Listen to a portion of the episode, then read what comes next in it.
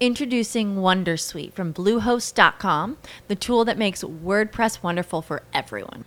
Website creation is hard, but now with Bluehost, you can answer a few simple questions about your business and goals, and the Wondersuite tools will automatically lay out your WordPress website or store in minutes. Seriously.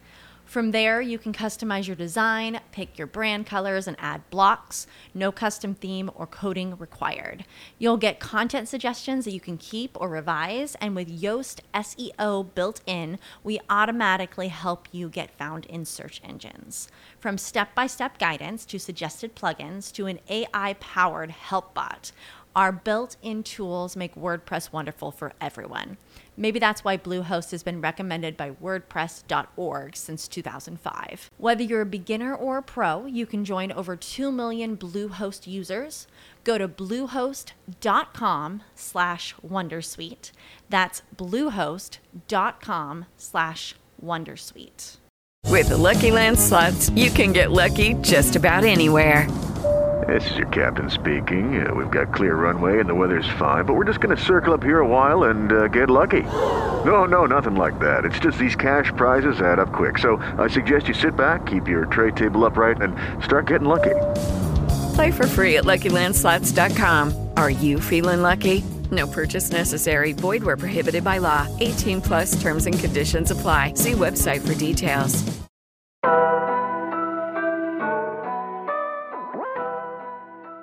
Bienvenidos a una nueva edición de Salgan de la Caja, el podcast que nos invita a pensar más allá de los límites, los límites que nos pone el sistema, nuestros, nuestros patrones de creencia, la escuela, la familia, etcétera. Hoy día, ah, con una gran invitada, y mi partner Giancarlo Torres nos va a presentar. ¿Cómo está Giancarlo? Hola Mirko, muy bien, muy bien. Grato como todos los días lunes de esta conversación. Y eh, traemos una invitada de lujo. Eh, se llama Vanessa Ramos, consultora, eh, temas de, corrígeme Vanessa si digo alguna barbaridad, temas de digitalización y adopción de tecnologías, en inteligencia artificial, eh, etcétera, etcétera, etcétera. Y acá yo quería hacer una intro un poquito eh, experiencial. A mí me pasaba en la adolescencia, que, fue hace harto rato ya, que eh, sentía que los adultos que me, me rodeaban eran unos buenos para nada con la tecnología. Y siempre me, me, creía puta bueno para los temas digitales, en los tiempos del VHS estoy hablándoles. Entonces, para mí era, era un gran valor saber programar el VHS para, para grabar, por ejemplo, o grabar de, de, de, de cinta a cinta, porque mi padre y mi madre, weón, se, se jubilaron de, la tecnología por ahí por el 82. Entonces, lo que me ocurre últimamente es que no entiendo ni carajo. ¿Qué, ¿Qué es inteligencia artificial? ¿Qué es Internet de las cosas? No, eso es tal cosa, no, pero eh, ahora está el chat GPT que ofrece millón, millones de alternativas, todas las redes sociales llenas de eh, posts eh, relacionados al chat GPT, etcétera, etcétera. Y a su vez, todo esto choca un poco con una de de los hilos de este podcast, que es lo cultural. Y, estamos, Vanessa, una de mis preguntas es, estamos frente ya a Terminator, Sarah Connor, se va a acabar esta cuestión. Eh, ¿qué, es lo que cada uno entiende de este tema? Y sobre eso me gustaría que cucharáramos un rato durante esta conversación. Sobre la pregunta que si ya estamos en la era de Terminator, ¿eso? Partamos por ahí. O sea, yo creo que en todas las eras hemos tenido alguien que diga estamos en la era de Terminator. Yo creo que lo mismo dijeron cuando llegó la imprenta, lo mismo dijeron cuando llegó el ferrocarril, la tecnología, cuando llegó, cuando llegó el internet. Entonces, en todos los cambios, la tecnología se mueve así un poquito como una L, ¿cierto? Entonces, cada vez que hemos llegado al, al hockey stick y hemos subido un poquito, ahí siempre hay alguien que siente como que se está acabando el mundo, que está al final, ¿cierto? Y cada vez nos hemos reinventado y cuando llegó el Internet no nos morimos y simplemente tal vez no necesitábamos como las enciclopedias, pero, pero se abrió otro mundo completo. Y yo creo que estamos en una de esas etapas de nuevo. ¿De dónde viene ese fatalismo con, con la, con la disrupción tecnológica? O sea, yo creo que viene del hecho de que es incierto y que te invita a recrearte, te invita a pensar. Y no solo te invita, te requiere y te obliga a pensar y te obliga a cambiar los paradigmas y a dejar los paradigmas que tenías antes un poco de lado. Entonces, eso yo creo que siempre le crea a alguien, a, a todos nos crea como un, un miedo, porque tienes que, bueno, al punto del nombre de este, de este podcast, tienes que salir de tu caja y, y atreverte a pensar un poquito más allá y a ver, ah, ya no se va a caer el mundo, puedo seguir. Porque Pero- me sí. Pero no se ha acabado el mundo todavía, el internet no acabó el mundo, ni, ni la imprenta, así que O se acaba una forma de vivir en el mundo y comienza otra. Yo creo que eso es lo que efectivamente da más terror. ¿ah? O sea, si hay un acabo de mundo, en términos de que las cosas como las conocemos no van a continuar igual, y por alguna razón misteriosa me ha tocado verlo a propósito de toda la, la, la discusión sobre chat GPT, ¿no? De que dice, no, es que ahora sí estamos entrando a una zona muy peligrosa. Siempre todo esto, a mí, bueno, a mí, a mí yo tampoco, yo soy básicamente una persona abierta al, al cambio, no, no me complica porque si además no lo sé manejar, bueno, me iré a vivir a una isla desierta, por último, ah, no me- eso no me va a complicar, pero me, me gusta o disfruto de ver cierto miedo como estructural a la y resistencia a, a dejar de vivir en el mundo en que sabemos vivir. claro, claro, hay que cambiar. Pero al final, eh, a ver, nada de lo que ChatGPT no es tampoco algo tan nuevo. Sí, en los temas, en, cuánto se afiató en, en, en nuestro subconsciente y cuánta publicidad se le hizo y cuántos eh, influencers de LinkedIn sacaron cosas y cuántos influencers de Facebook sacaron cosas, sí. Pero todo lo que hace ChatGPT existía el año pasado y en el 2019, en el 2020. Nada, nada es necesariamente nuevo. Simplemente ¿Qué es está reempaque- reempaquetado y O sea, masificado. es más masivo, es más, eh, abo- aborda más y se le hizo mucha más, este, ¿cómo se dice? Marketing también. Pero lo que está abajo de ChatGPT, porque ChatGPT es un chatbot, ¿cierto? Es como el mismo chat que tiene Falabella o la TAM, o cuando llamas a clínica alemana y te contesta primero, o tu tarjeta de crédito, es lo mismo, eso es. Bien simple eso es. Y abajo de eso hay un modelo de inteligencia artificial que también existía. Los modelos de inteligencia artificial como este, que es un LLM, un Large Language Model, y que es un es inteligencia artificial generativa. Eso existía hace tiempo. Tanto así que ya en el 2019 habían estudios de lo malo que era un modelo como ese. Entonces ya existía hace tanto tiempo que lo habían estudiado. Oye, Vane, aquí voy a honrar a nuestro ex eh, panelista, Nicolás Raín, con el manual de cortapalo. Me dejaste atrás como tres cuadras con lo- en los últimos 10 segundos de lo que dijiste. Entonces, un, un poquito de alfabetización digital. ¿Qué es inteligencia artificial? ¿Qué es ChatGPT? ¿Qué es este L no sé cuánto que dijiste? Como para hablar desde los... Desde Gateando primero. Vamos, vamos gateando primero. Eh, inteligencia artificial es un término que es bien, es bien amplio, es una sombrilla. Básicamente, en una forma bien fácil, es todo lo que tratan de hacer programas de computación o algoritmos. Nosotros tratamos de crear un mini programa para que replique el pensamiento o la estructura o una gestión de alguna actividad que de otra forma la haría un humano. Eso es bien básico. Obviamente Ok. hay más técnicas de eso, pero básicamente un programador siente y dice, puedo hacer esto, puedo hacer esto, puedo hacer esto. Ya. O sea, es un cerebro hago- que, que ve varias alternativas y toma una decisión. Sí. Y está programado por alguien que creó un programa que, de- usando algún lenguaje de programación, describió un programa y creó y utilizando diferentes herramientas, logró crear este algoritmo de decisión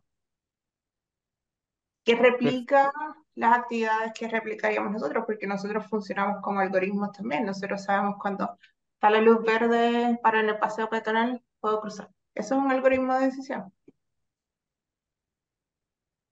Y, y lo que hacen los algoritmos, o el algoritmo, como se habla de Amazon, de Facebook, etcétera, se basa de hecho mucho en, en ese algoritmo humano, que es finalmente repetir patrones, repetir en automático X cantidad de, de- de decisiones.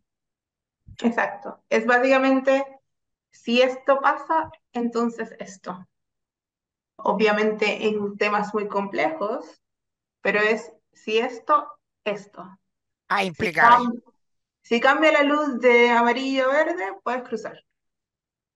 Si la luz está pasando de amarillo a rojo, acelera. O mira bien para que nadie te, na- nadie te vaya a matar. Sí, eso. Eso básicamente. Entonces, ¿Cómo es eso este, lo tomaron. Ujú. cómo es este trabajo, la consultoría digital? ¿Con qué te encuentras tú? ¿Con qué me encuentro yo? ¿Qué te encuentras Eh, tú al otro lado de un, de un cliente? Nosotros, a ver, es súper interesante. eh, yo no necesariamente no empecé haciendo. Yo llegué a este tema bien de una forma eh, poco típica para las, las personas que tienen mi rol. Yo empecé haciendo auditorías y, y yo en realidad tengo una maestría en finanzas, entonces yo empecé desde el lado de una perspectiva completamente diferente. Pero empecé a trabajar en una, una auditora y, y lo primero que me pidieron fue que hiciera como una revisión del sistema, porque si el sistema tecnológico no estaba bien, los números no, no podíamos confiar en los números y no podíamos auditarlos por eso. Y yo dije, oye, yo no, no sé nada de eso, yo no sé nada de tecnología. Y, y el jefe que tenía en ese momento me dijo, bueno, tienes todo el fin de semana para buscar y aprenderlo. Y aprendí y empecé a conocer el, el lado de tecnología así, literalmente, con Google, leyendo. eh, y resultó que la vida me puso muchas personas que me, para mí me parecían muy interesantes también que estaban metidas en el tema de tecnología. Y ahí fue busca, fui llegando a este tema de, de transformación digital, de apoyar a los clientes, de desarrollar herramientas, de desarrollar plataformas para los clientes, etc.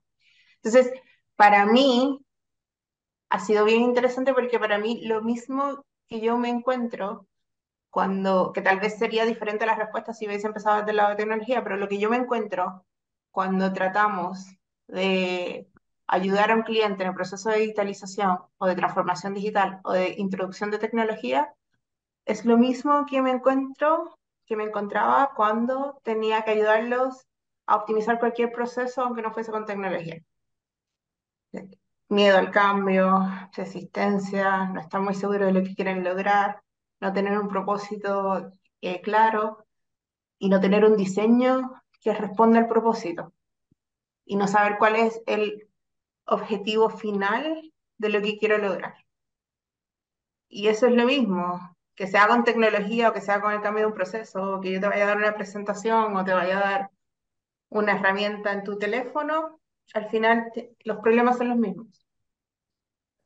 Eh, nosotros siempre decimos, o más bien dicho, hemos eh, repetido en varias de nuestros capítulos que la cultura es lo más relevante en una, en una organización, que cualquier eh, cultura se desayuna una estrategia. ¿Cuáles son las culturas más, eh, más, más dispuestas o más, o más mejor eh, posicionadas para recibir asesoría de transformación digital y cuál es la que menos y por qué. ¿Qué, qué implica hoy día tener una cultura abierta a la digitalización y a la, la tecnología? Sí, nosotros tenemos, eh, hemos está- estamos tratando de probablemente, es la primera vez que lo decimos a la luz, pero probablemente lo va a empezar a escuchar. Usamos mucho el, el tema de mindset digital.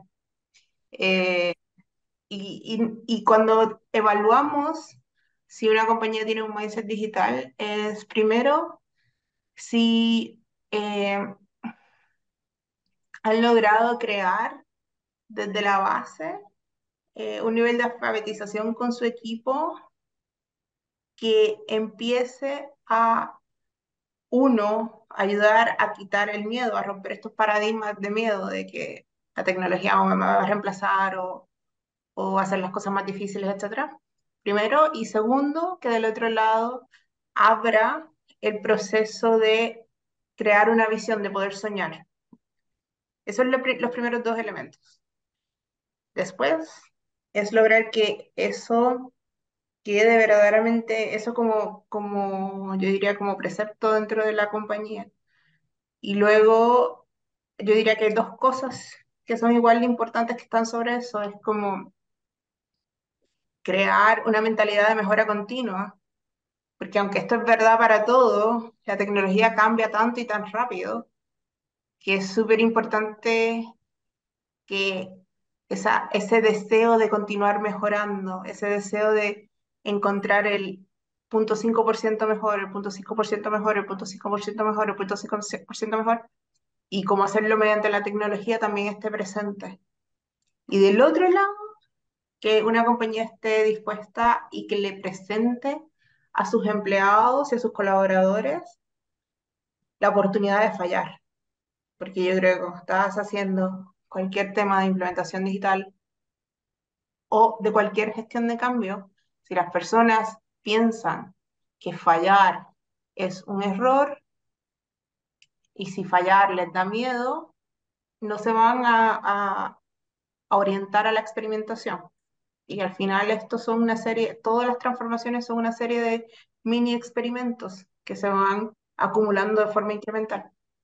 Y eso, pero en nuestra cultura, la cultura chilena, la, la falla está, el error está muy sancionado, es muy castigado, está in- incluso en una zona eh, casi de pecado, ¿no? Eh, no sé cómo será en- en otros países, porque estas cuestiones tienen que ver con, con culturas propias de las organizaciones, cuando son transnacionales, pero también con, cuestiones bien, bien de, ¿Qué, experiencia tienes en eso? En, otros países, en el mundo desarrollado, eh, donde está fuerte el tema de la innovación y el emprendimiento, todos asumen que Estados Unidos, ¿no? La cuna del, el lugar donde se desarrolla.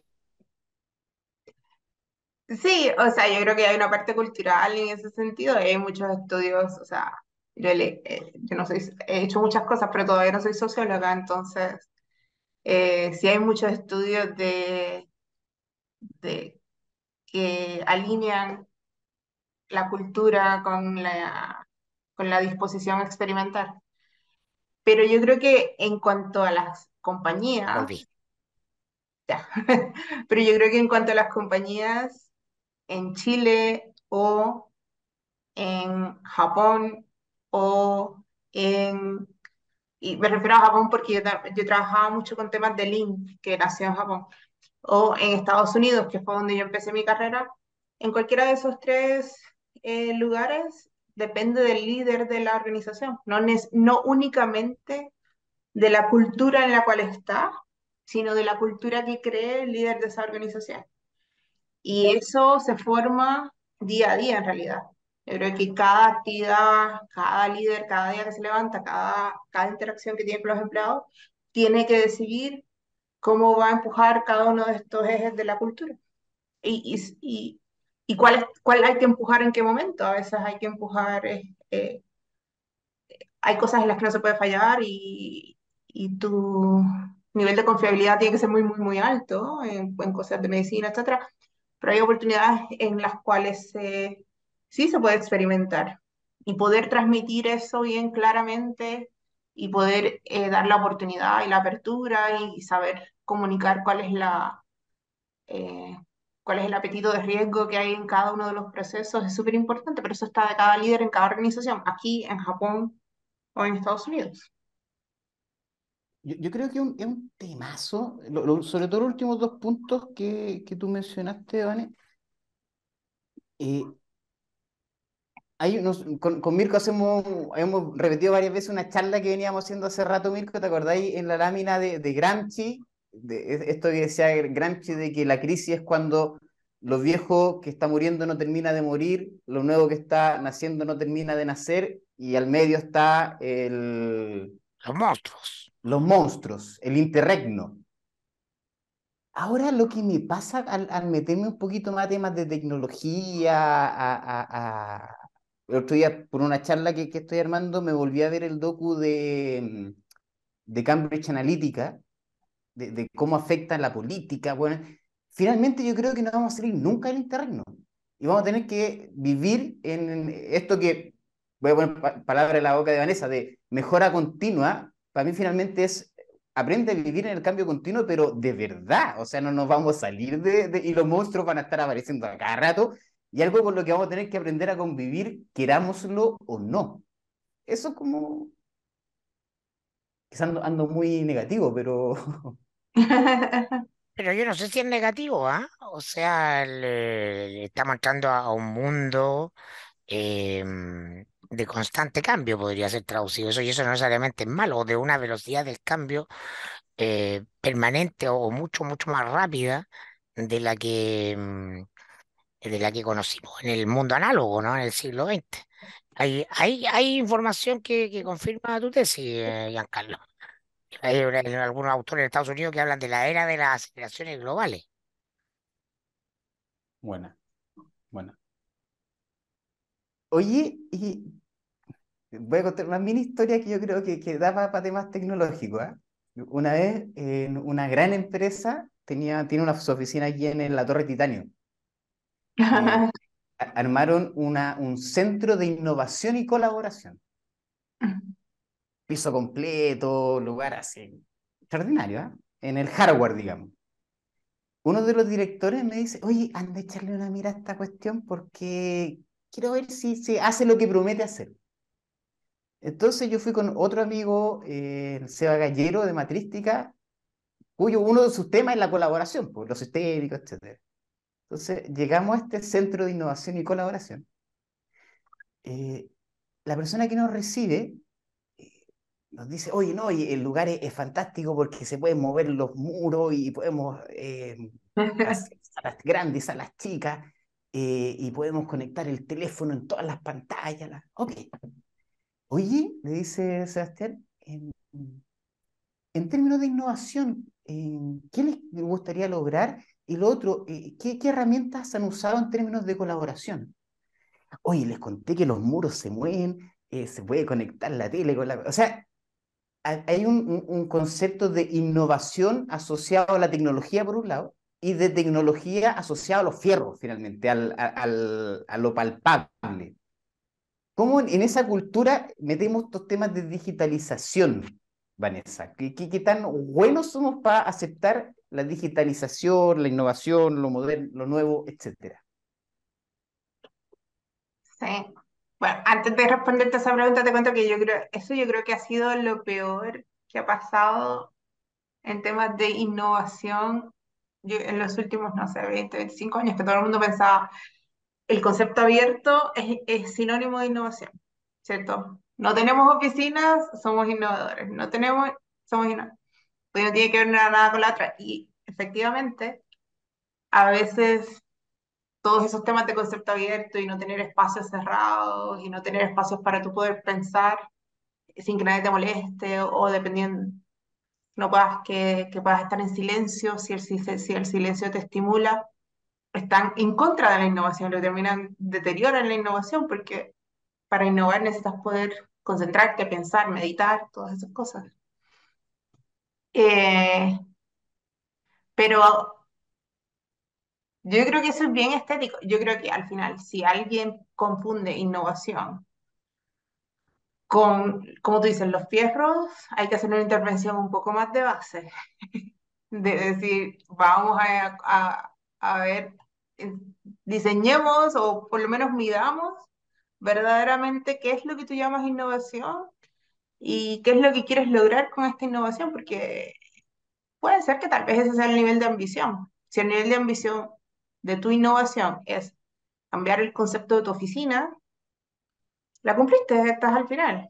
Tienes que entender qué significa para ti, cuál es tu propósito de, con innovar y de ahí seguir. Entonces yo creo que mi intervención es un poco más basal, es cuál es el propósito. Una vez entiendes el propósito, cómo lo diseño, cuáles son los habilitadores que necesito y cuáles son los objetivos que quiero lograr con esto. Quiero mejorar mi sustentabilidad, quiero mejorar mi productividad. ¿Por qué quiero innovar? Quiero mejorar mi confiabilidad, quiero mejorar la experiencia de mi cliente. Esto tiene que estar bien claro. Ah, antes de decir si está bien o mal los perros, yo, yo pienso que eso no es innovación, pero tal vez para, para un, en dentro de su nivel de ambición, sí eso es innovación. Y, y está bien, si, si tu nivel de ambición te dice que tú quieres llegar a, al escalón 1, ya, te cumpliste tu meta. Tiene que ser cuál es mi nivel de ambición. Es como cuando quieres perder peso. ¿Cuánto quieres perder? Ya. Entonces sabemos cómo después orientamos tu dieta, tu rutina de ejercicios, todas tus otras cosas. Y después lo medimos. Pero primero sabemos a dónde quieres llegar. ¿Y, y en Chile, cómo el, con qué cliente estás encontrado? Sí, me encontré. este cliente no estaba en la, estaba en la Torre Titanium, pero está en, eh, en el Parque Titanium. Y, y también pasó algo bien parecido como que su, ay, en, la, en minería es muy normal tener este tema de los, de los centros integrados de, de operaciones. operaciones. Y de algún momento la, el norte era, bueno, con- vamos a hacer con este centro integrado, vamos a, era mucho del diseño, muy parecido a esta idea. Vamos a tener este diseño, vamos a tener este diseño. Pero yo creo que con el tiempo empezamos a, logramos como ayudar a, crear la cultura correctamente en ese sentido y, y a crear un programa de innovación que fuese útil. Eh, y yo creo que en realidad depende, yo creo también de la industria. Hay que ver, eh, hay industrias en las que te llevan, la innovación ya está como muy de basal, entonces para poder competir en la industria tienes que poder incorporar ciertos temas de innovación, si no, no puedes competir. Entonces, por ejemplo, yo también eh,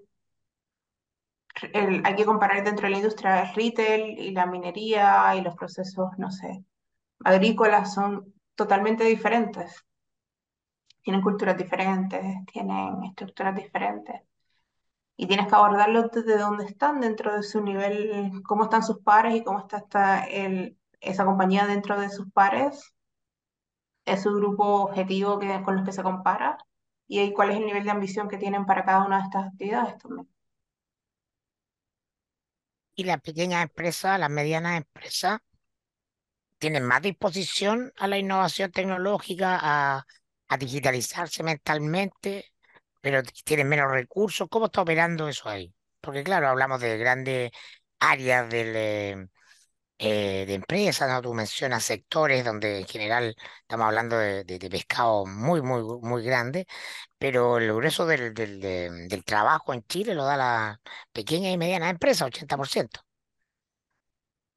Sí, yo creo que acá a- las empresas pequeñas, para, siempre son, es más fácil cambiar en una empresa pequeña que cambiar en una empresa grande, ¿cierto? Porque la flexibilidad que tienes es mucho mayor.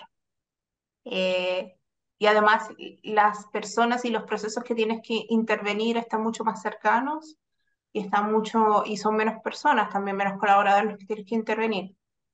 Vende, obviamente tienes que tener un buen líder que pueda acercar todas esas cosas. Ahora, en el, siempre se habla como de temas de costos y siempre la innovación se ve como costosa, pero muchas de, muchos de los Introducing Wondersuite from Bluehost.com, the tool that makes WordPress wonderful for everyone. Website creation is hard, but now with Bluehost, you can answer a few simple questions about your business and goals, and the Wondersuite tools will automatically lay out your WordPress website or store in minutes. Seriously. From there, you can customize your design, pick your brand colors, and add blocks. No custom theme or coding required.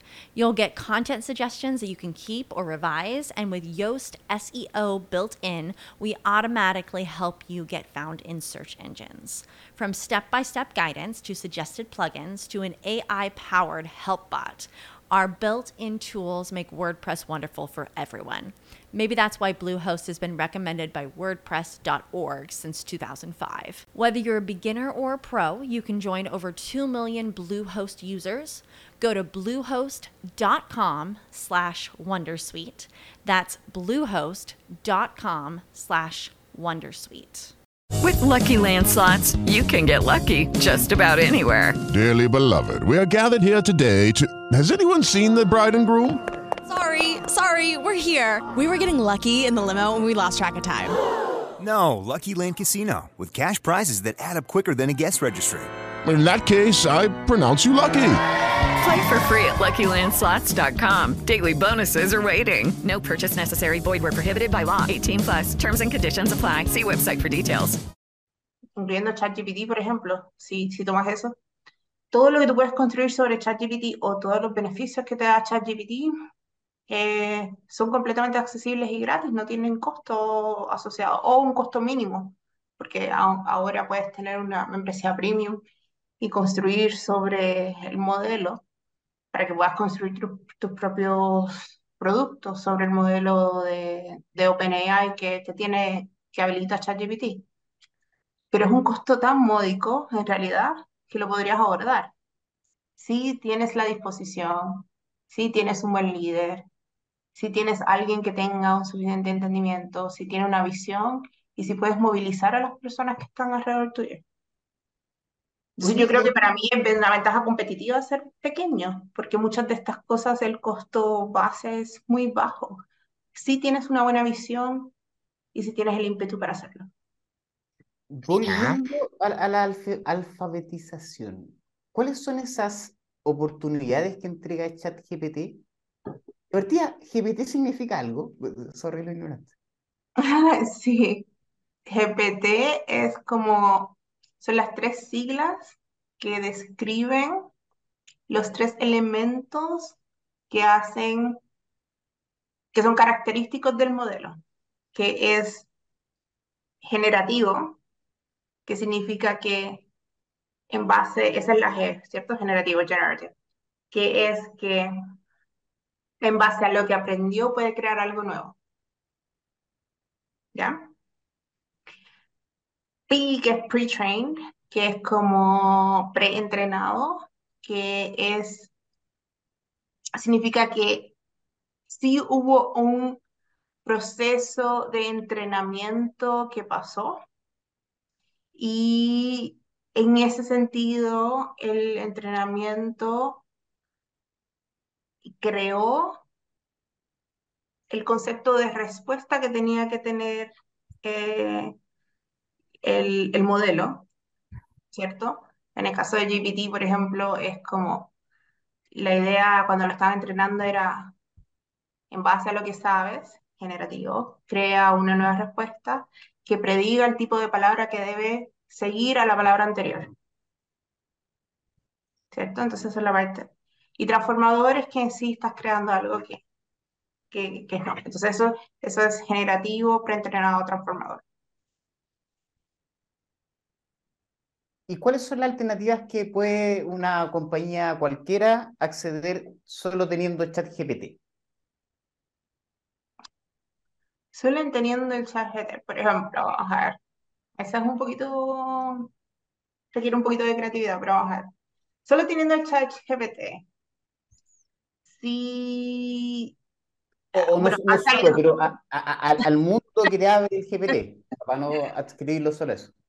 Eh, pero, pero estaba pensando que, por ejemplo, cualquier persona que se mete a Facebook, están todos como en Instagram, en Facebook, en LinkedIn, como 400 libros y, y influencers y eh, entrenamientos de 30 minutos que te dicen cómo utilizar esto para, con un poco de adecuación, eh, utilizarlo para, por ejemplo, crear mejores campañas de marketing. Eso es bueno, utilizando todas las herramientas de marketing por redes sociales que existen. O sea, es un asesor, un asesor, un asesor digital. No, o sea, yo creo que más que asesor es un contenido, o sea, en realidad sí. Claro, te Ah, asesora, te, dice lo que tienes que hacer para optimizarte en marketing, por ejemplo, tu ¿no? marketing, Eso es una asesoría. Y puedes terminar con un plan que obviamente antes le hubieses tenido que pagar a alguien. Eso es un ejemplo. Obviamente tienes que pasar algún, tienes que hacer una inversión de tu tiempo en tomar los cursos y después entender y jugar, porque en realidad es como jugar con el modelo para que puedas tener un buen producto. Pero eso es cuestión de cada vez uno, tú te vas haciendo mejor en, hacer ese proceso. Entonces ese sería uno, bien accesible. Yo creo que especialmente ese tema de a las pequeñas y medianas empresas que les ayuda, te ayuda primero en eso, en todo lo que es como SEO, que es como positioning, posicionamiento en, temas de venta. Eh, yo creo que también en temas como donde tienes que hacer como eh, temas de investigaciones eh, y, o, o antes de eso, servicio al cliente, que es como todos los chatbots que ya hemos usado. Ahora tienes una oportunidad de tener un chatbot que funcione igual que algo como, como el de Falabella, por ejemplo. Entonces, si tienes muchas cuestiones de servicio al cliente en tu compañía, también lo puedes utilizar. Igual tienes que hacer una inversión en verlo, en entenderlo, en crearlo y gestionarlo, pero lo puedes implementar. Eh, yo creo que un poco más, eh, un poquito más complicado, pero no tanto, es si tienes como un proceso bastante industrial que requiera temas de entender bien cuáles son los riesgos a tu, a tus procesos, cuáles son, que tienes que crear, por ejemplo, instructivos relacionados a ese proceso para que tus colaboradores estén seguros. También lo puedes crear. Puedes ahora eh, el buscador o el, eh, el- la competencia de Google, por ejemplo, que es Bing, que es de Microsoft, tiene el chatbot asociado, entonces está conectado al Internet y puedes buscar tendencias de la industria. Te puedes comparar un poco de inversión también en cómo crear buenas preguntas. Tienes benchmarks de cómo tú estás en cuanto a la industria, en tu industria, en tus comparativos. Entonces, todas esas cosas son cosas que de momento una pequeña compañía, una mediana empresa le hubiese salido muy caro contratar a una consultora para que viniera. Pero ahora los dueños o los gerentes con, con un- una módica inversión de tiempo pueden hacerlo. Oye, salió una carta. ¿Perdón? Elon Musk, Elon Musk junto a otros sacaron una carta para decir, paren todo que me quiero bajar, weón. Eh, De mentira. ¿la carta era de mentira? ¿O la No, intención la, era de car- la carta de, la carta es de verdad. Yo creo que la in- este es mi... No Dale, conozco a dale, ninguno dale. de los que firmó la carta. Elon, Elon, no, no, no, no, no, no le vamos a hacer tanto daño. Todavía no, no los tengo en mi WhatsApp, pero yo no creo que... Yo no creo que la intención es real. Sí, OpenAI, que es la compañía que habilita ChatGPT, ¿qué va a hacer con todos sus esos empleados y perros? ¿Qué va a hacer Elon con, con la inversión que hizo? O Microsoft que ya ha puesto, ya ha declarado que le va a poner 10 billones de dólares a ChatGPT, a OpenAI. ¿Qué va, cómo va a recuperar esa inversión? Y yo creo que es real que la carta existe y que en algún momento, en algún momento lo expresaron, pero yo no creo que es real que la intención de parar existía. No, nadie puede parar nada en este minuto. Y además esto es- son las cosas como, ya están en el universo, entonces alguien más lo tiene. Google ya está saca, ya tiene BERT, ya existe, como estos modelos existen. Estos son los más famosos, pero todos los modelos existen. Los, doctores de inteligencia artificial existen, van a seguir trabajando en esto. ¿Cómo le vas a parar la pasión por desarrollar el mejor modelo al estudiante de doctorado que está en la Universidad de Queensland ahora trabajando en eso. No, es imposible. El- la ilusión de detenernos para pensar las cosas ya es, es simplemente un, un sueño de un mundo que ya se fue. En todo sentido, ¿ah? En todo sentido. Nada se puede detener. Creo que hay oportunidades reales en, en decir, no vamos a, no en decir vamos a parar, pero hay oportunidades reales en decir, requiere que alguien lo piense.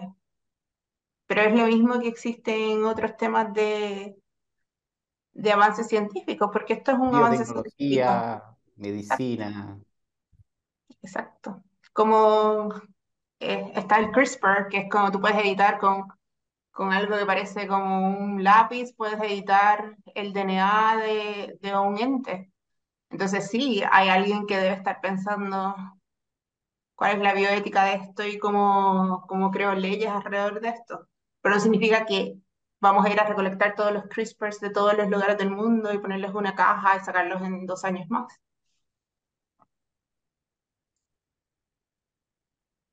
O sea, se viene más complejidad de la que creía, de la que hemos habitado. Aún. Es complejidad, pero también es simpleza. Te simplifica muchas cosas, ¿no? Eso es lo que quiere decir Vanessa, ¿no? Que aquí tú tienes eh, acceso a simplificarte muchas cosas y lo sabes usar. Eso es todo. Yo creo que eso, eh, yo estoy de acuerdo con, con lo que acabas de decir, con lo que acabas de decir. Yo no creo que es más complejo, es más fácil. Eh, cuando yo, yo llevo un poquito más de un año en este rol, y cuando estaba empe- empezando el rol, me senté y hice una presentación que en ese momento decía, que era la visión de, eh, incidentalmente de Elon Musk, que decía, todas las compañías van a poder tener expertos en inteligencia artificial sin tener una sola persona en su staff de inteligencia artificial. Y, y yo lo puse como en el, para la primera página del plan de negocio. Y, y fue un poquito chocante para el, para el equipo, pero, pero en realidad sí es cierto. Y Lo que hace es más accesible. Ahora, tenemos que preparar a las personas para que sepan hacer mejores preguntas, para que sepan utilizarlo, crear el mindset digital en tu organización, crear un buen liderazgo digital para que puedas promover eso. Eh, esas son las cosas que hay que hacer, pero no, no significa, yo creo que las cosas se van a hacer más fáciles. Sí, para la gente que tenga la voluntad de hacerlo, pero también está la, la, la, la mm, no sé si la mayoría, pero una parte importante que simplemente est- está fuera de la digitalización porque ya no entró en su, en su mindset, en su estructura. Entonces, algunos dicen, no, la, brecha, eh, como la del siglo XX, entre rico y pobre, aquí además de rico y pobre va a ser entre los que están dentro del juego y los que quedaron fuera, ¿o no? Es que tampoco lo creo, si una de las cosas que va a cambiar, esto ni siquiera va a ser en 20 años más, algo que va a cambiar en los próximos 10 años y que está cambiando ya si empiezas a ver, es que hay muchas cosas para las que no vas a necesitar ir a la universidad, por ejemplo. Entonces, Así ¿qué es. significa eso? Que vas a poder ser un programador sin tener que ir a la universidad. ¿Y qué significa eso? Que, eh, y en Chile, que es tan importante que todo el mundo pregunta, ¿de qué universidad te graduaste? ¿Qué va a significar eso? Que la persona que haga esa pregunta es la que está obsoleta, porque la, probablemente la persona que mejor puede hacer el trabajo específico de programación es una persona que nunca fue a la universidad. O, de otra forma, le va a permitir a muchas personas trabajar en un buen trabajo de una forma bastante accesible para después poder pagarse un estudio universitario de lo que quieran. Porque yo creo que hay beneficios adicionales a ir a una universidad que más allá que la empleabilidad. Pero, pero yo creo que es al revés. Yo creo que le va a abrir las puertas a muchas más personas. Dale, no, no, no, sí, yo te lo decía porque hay gente que no va, hay gente de cierta edad sobre todo, ¿no? Que eh, ya no entró, que se produce una brecha tecnológica, ¿no? Y que eh, no, no, no, no van a poder entrar. Y que se sienten eh, eh, amenazados en este mundo, ¿no? Que el- la cuestión generacional es más potente que nunca en ese sentido, en torno a la, al, al, a la- al uso de tecnología. Esa brecha es muy, es muy poderosa hoy día, es muy evidente. Yo, yo creo que no solo va para hablar de tecnología, tiene que ver con todo lo nuevo, desde sexualidad, desde alimentación, desde todo, así que todas las cosas que van emergiendo. Hay un grupo de personas que está resistiéndose, bueno, y dicen, no, devuélvanme hace 20 años, pues, Sí, no sé si siempre está relacionada a tu grupo etario. mi abuela está así de cerca de cumplir 90 años y yo hablo con ella por WhatsApp video o por Facebook Messenger. Eh, yo, soy la única persona en mi familia que está en Chile, entonces toda mi familia está en Mi abuela quiere hablar con todos sus nietos y todos sus bisnietos. Y bueno, ella dijo, me tengo que subir a esto y sabe usar Messenger, y sabe usar WhatsApp, y sabe usar todas estas cosas. Y ella no creció con un computador.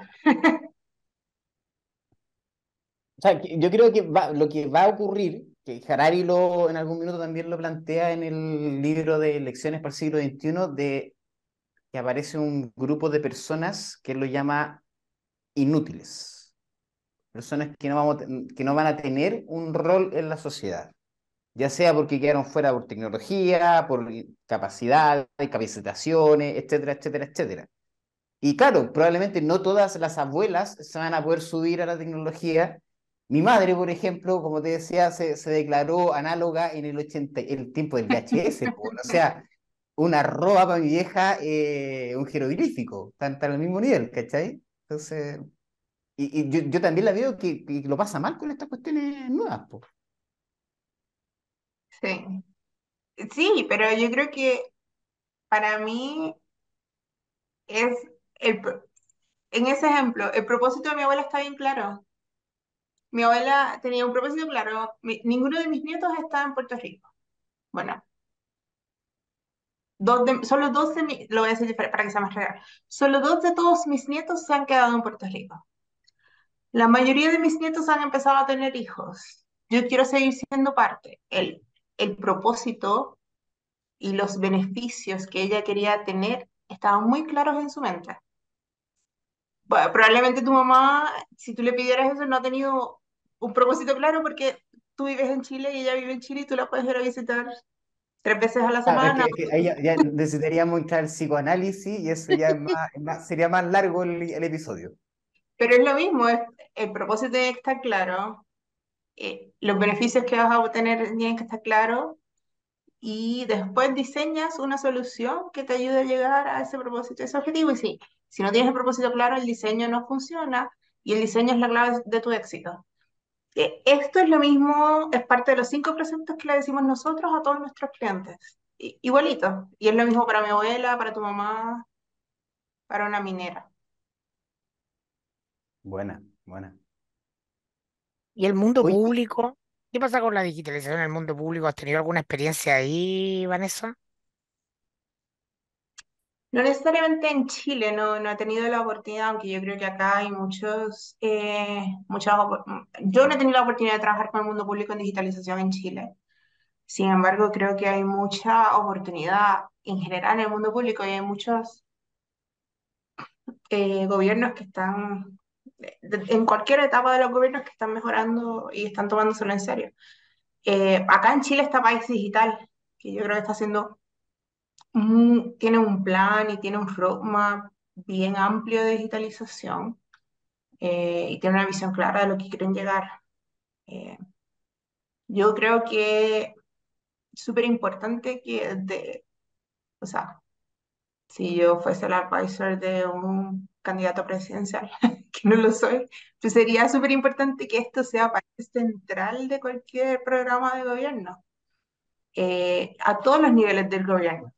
Eh, y yo creo que es especial en Chile porque mm, todo, todo el mundo se queja de la centralización en Chile, de que todos los recursos existen en Santiago, de que todo está en Santiago, de que ah, de alguna forma la estructura gubernamental recluye que haya desarrollo en otras regiones.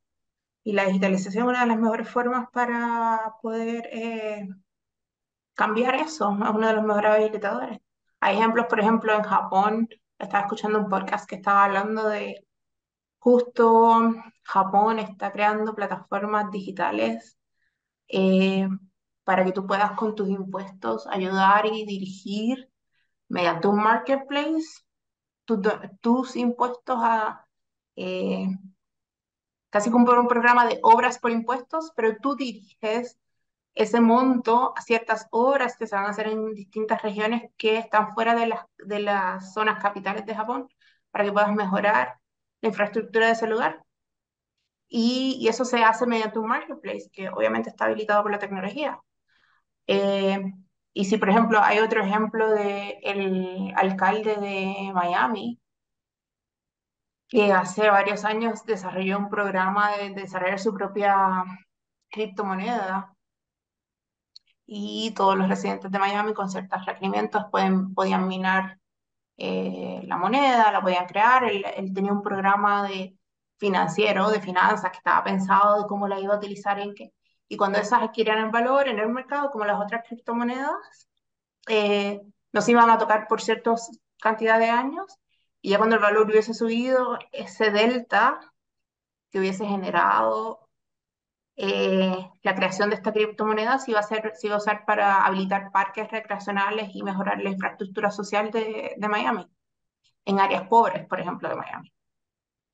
Entonces, requiere visión, requiere alguien que se ponga a pensar, que tenga un programa y que tenga como esa, esa, ese como sentimiento de que esto puede fallar, pero yo puedo comunicarlo bien.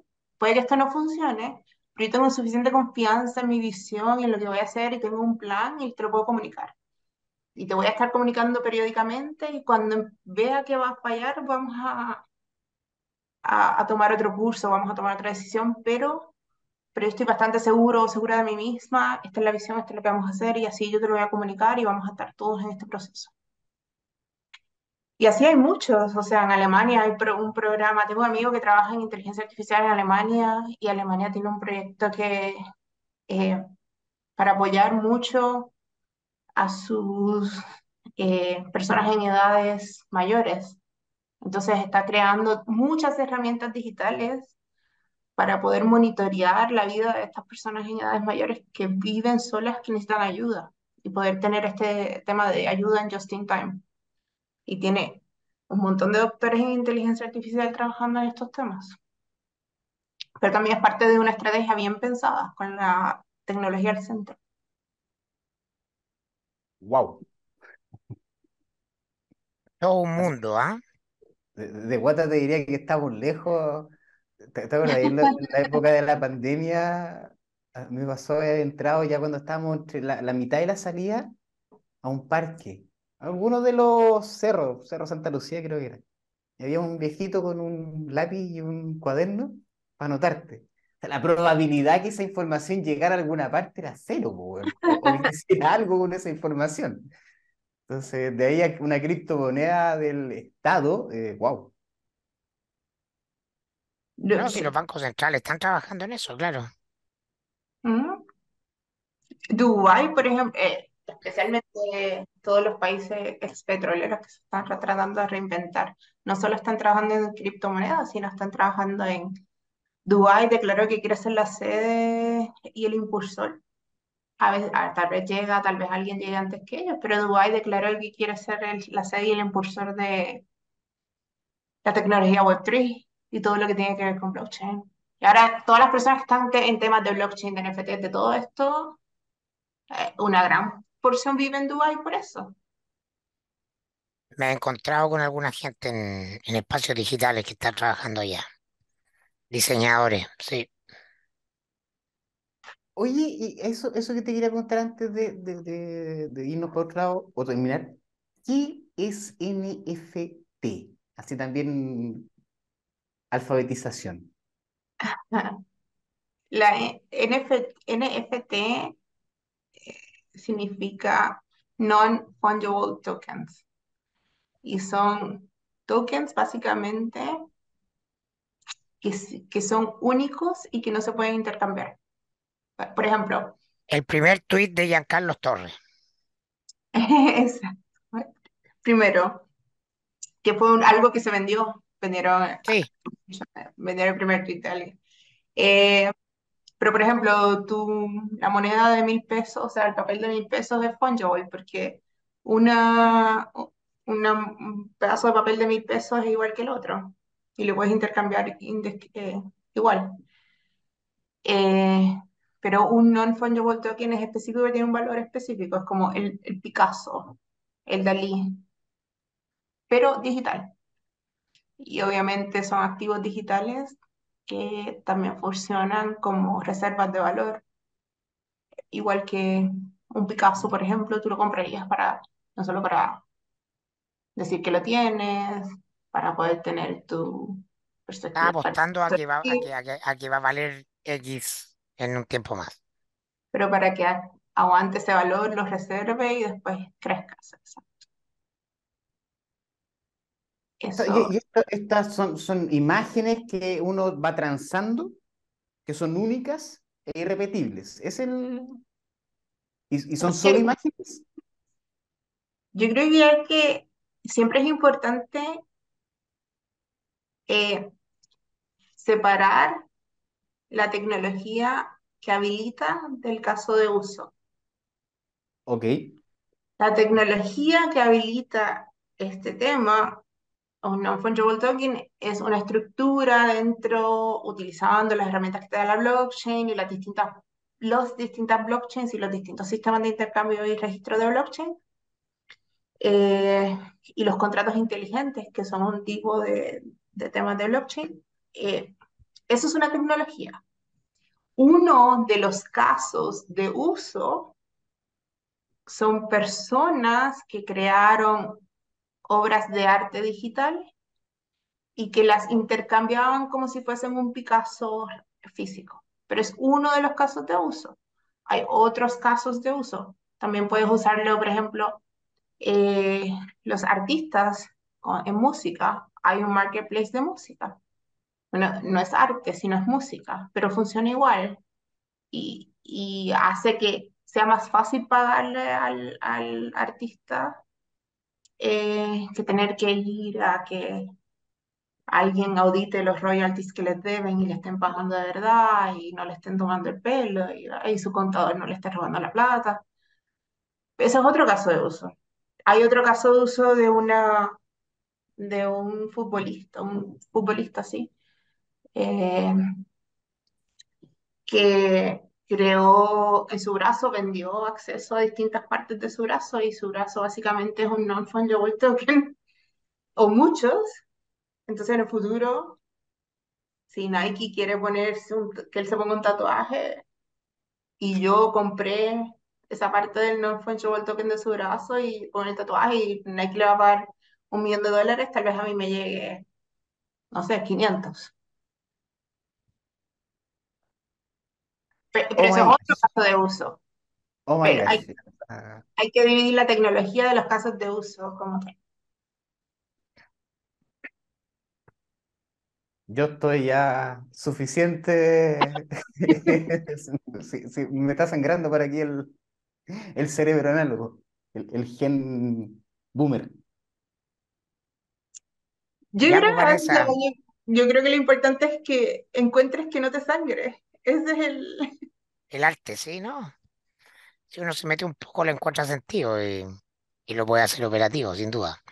Muchas gracias, Vanessa. Muchas gracias por haber venido a nuestro programa, por eh, em, alfabetizarnos en eh, algunos temas de punta del mundo digital y conversar de compartirnos tu experiencia. ¿ah?